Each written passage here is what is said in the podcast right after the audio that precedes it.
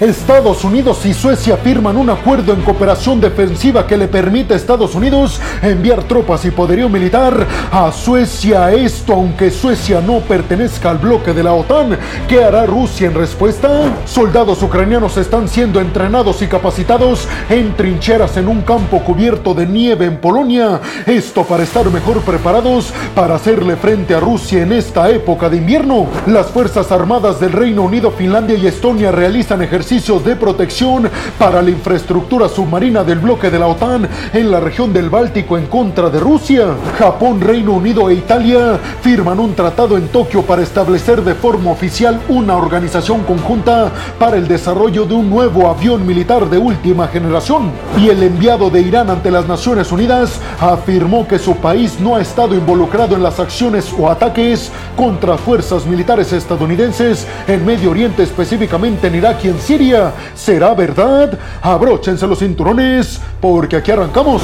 Y vámonos rápidamente hasta Suecia, toda esta región del mar Báltico y del Ártico, para hablar de que Estados Unidos junto con Suecia acaban de firmar un acuerdo en cooperación defensiva estratégica. ¿Qué significa esto? Pues nada más y nada menos que Estados Unidos ahora tiene las facultades para enviar tropas y poderío militar si es que lo desea a Suecia y así aumentar su presencia militar cerca de los intereses de Rusia que pueda tener en toda esta región del Ártico y del Mar Báltico, pero además significa que Suecia continúa fortaleciendo alianzas militares previa a su adhesión oficial al bloque de la OTAN. Hay que decir que Suecia firmó un acuerdo de este tipo con el Reino Unido. El Departamento de Estado de Estados Unidos aseguró que este acuerdo con Suecia no es una obra de caridad o de beneficio eficiencia por parte de Estados Unidos a Suecia, porque aseguraron desde el Departamento de Estado de Estados Unidos que no solamente Estados Unidos tiene lo necesario para defender los intereses de su aliado Suecia, sino que Suecia es un aliado muy poderoso en términos militares y muy influyente en todo el mundo. Por eso aseguraron desde Estados Unidos, este acuerdo no solamente beneficia a Suecia, sino beneficia a ambas partes, a Suecia y a nosotros. Además, desde Washington, Anthony Blinken el secretario de Estado de Estados Unidos, reiteró que con la entrada de Suecia al bloque de la OTAN, sin lugar a dudas, la región del mar Báltico se va a convertir en una región ya prácticamente del bloque de la OTAN, recordando que todos los miembros alrededor del mar Báltico ahora formarán parte del bloque militar occidental. ¿Y por qué es esto tan importante, peregrinos? Pues nada más y nada menos porque Rusia también tiene salida al mar Báltico a través de zona europea, que es la región de Kaliningrado, pero prácticamente con la entrada de Suecia al bloque de la OTAN, Rusia queda bastante debilitada en la región del mar Báltico. Entonces, oficialmente Washington, en el dado caso de que Suecia sea atacado por algún otro país, tendrá que responder ayudándolos militarmente con poderío militar y con tropas militares.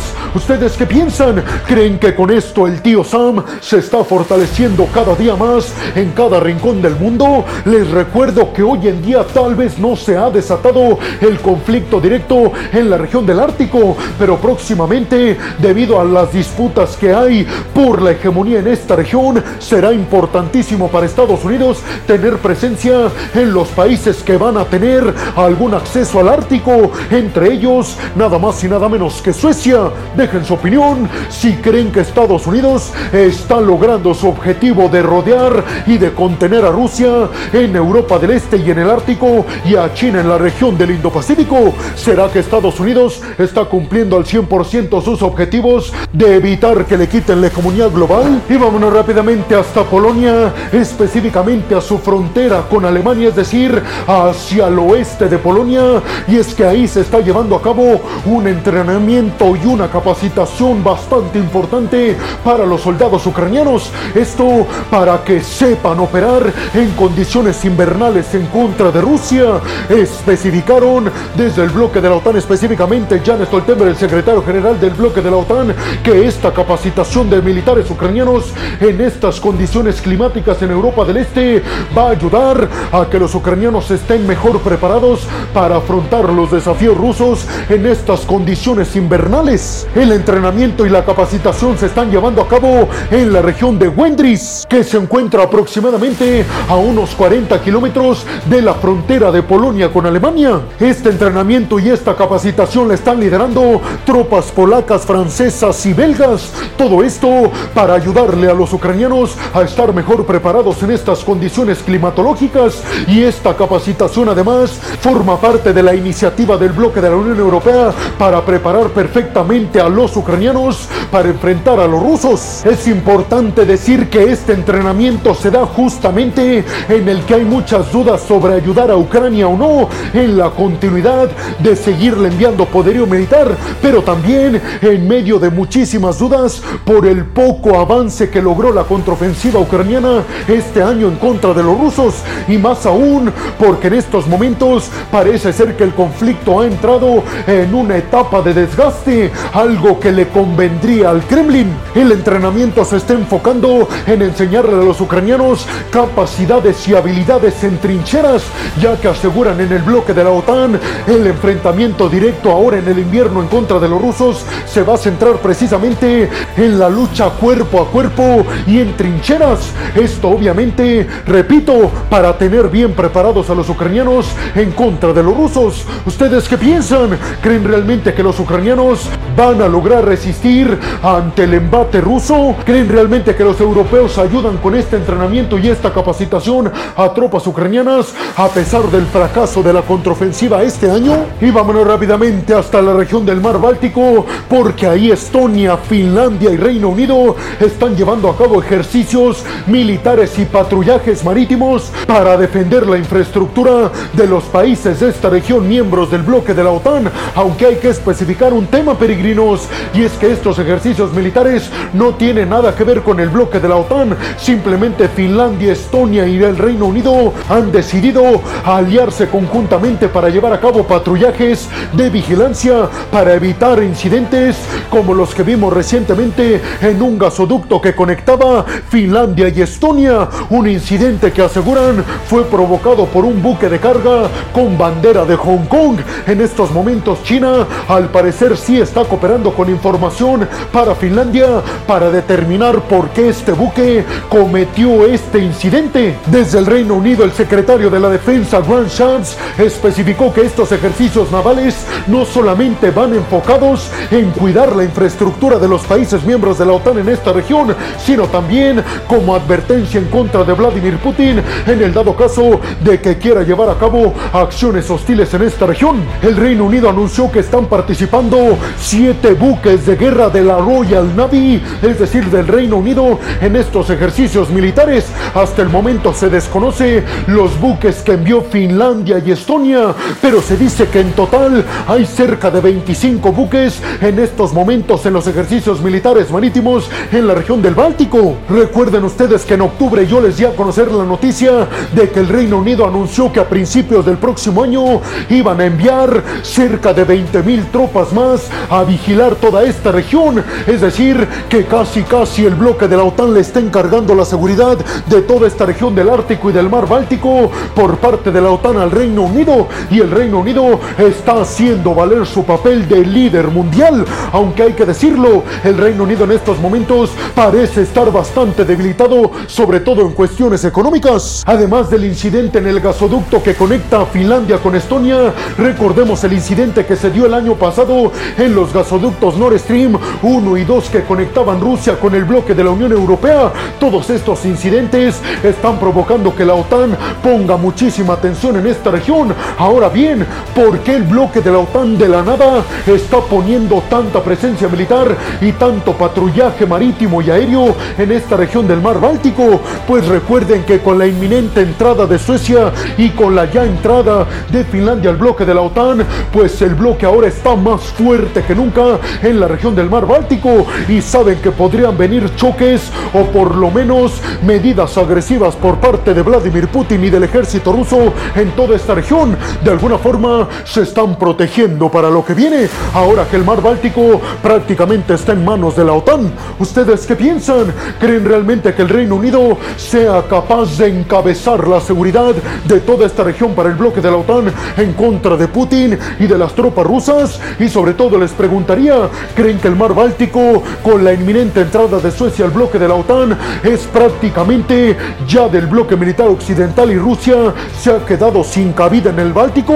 Y vámonos rápidamente hasta Tokio. Y es que en la capital japonesa, Reino Unido, Japón e Italia firmaron oficialmente un acuerdo para la fabricación y el desarrollo de un nuevo avión militar de nueva generación. El organismo y complejo industrial estará conformado por BAE Systems del Reino Unido, por la armamentista Leonardo de Italia y por Mitsubishi de Japón. Repito, se van a aliar para desarrollar un nuevo avión militar de última generación. El acuerdo inicialmente estaba entre Japón y Reino Unido, pero en estos momentos oficialmente se suma Italia para el desafío de desarrollar un nuevo jet de combate. Les recuerdo que la agencia de noticias Reuters hace justamente un año dio a conocer que por debajo de la mesa había conversaciones entre los tres países para desarrollar un nuevo jet de combate de última generación. Sin embargo, en aquel entonces la noticia fue desacreditada por los tres países, pero hoy en día el tiempo le da la razón a la agencia de noticias Reuters y es que repito, oficialmente firmaron el contrato para fabricar estos tres países un nuevo jet de última generación. Se dice que la base en donde va a ser el desarrollo completo va a estar en el Reino Unido, pero hay una sorpresa más peregrinos y es que al parecer estos tres países estarían considerando la inversión de un país más, aunque no sería un país que estaría participando directamente en el desarrollo, si aceptarían su inversión para darle autorización a la compra de varios de estos cuando estén completa y absolutamente desarrollados. ¿Qué país creen que sea? Si pensaron en Medio Oriente, pues déjenme decirles que acertaron. Y si pensaron en Arabia Saudita, pues acertaron aún más. Y es que efectivamente Arabia Saudita estaría dando miles de millones de dólares para ayudar a la fabricación y el desarrollo de este nuevo jet de última generación con el propósito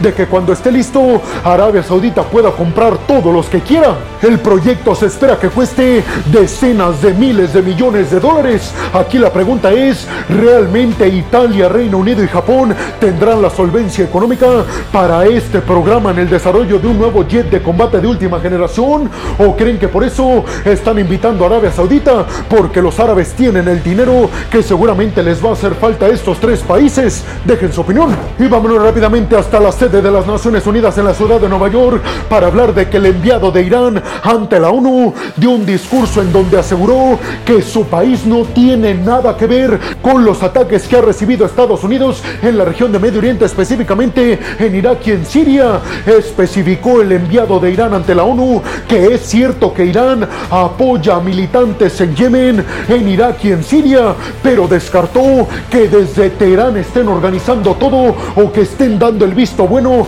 para atacar a las posiciones de Washington en Medio Oriente. Aseguró, nosotros no tenemos nada que ver con eso. Sin embargo, desde la Casa Blanca aseguran que es prácticamente imposible que debido a tanta cercanía que existe entre todos estos grupos militantes que respalda a Irán militar y económicamente, asegura la Casa Blanca que es imposible que Irán no sepa o no palomee todas estas acciones. Más de 60 ataques han recibido las posiciones estadounidenses en Irak y en Siria por parte de militantes pro-iraníes desde que comenzó el conflicto en Medio Oriente entre Israel y Hamas. ¿Ustedes le creen a Irán realmente cuando asegura que ellos no tienen nada que ver y que ni se enteran de estos ataques por parte de grupos que ellos respaldan en contra de las posiciones estadounidenses en Medio Oriente? Y sobre todo les preguntaría, ¿ustedes creen realmente que Irán por debajo de la mesa sí apoya y financia estos ataques en contra de las posiciones estadounidenses? Y bueno, hemos llegado al final del video del día de hoy. Les quiero agradecer muchísimo todo el apoyo que me dan. Sin ustedes, yo no podría dedicarme a lo que más me apasiona en el mundo. Así que muchas, pero muchas gracias, peregrinos. Sin más por el momento, nos vemos en el siguiente video de Geopolítica. Hasta la próxima.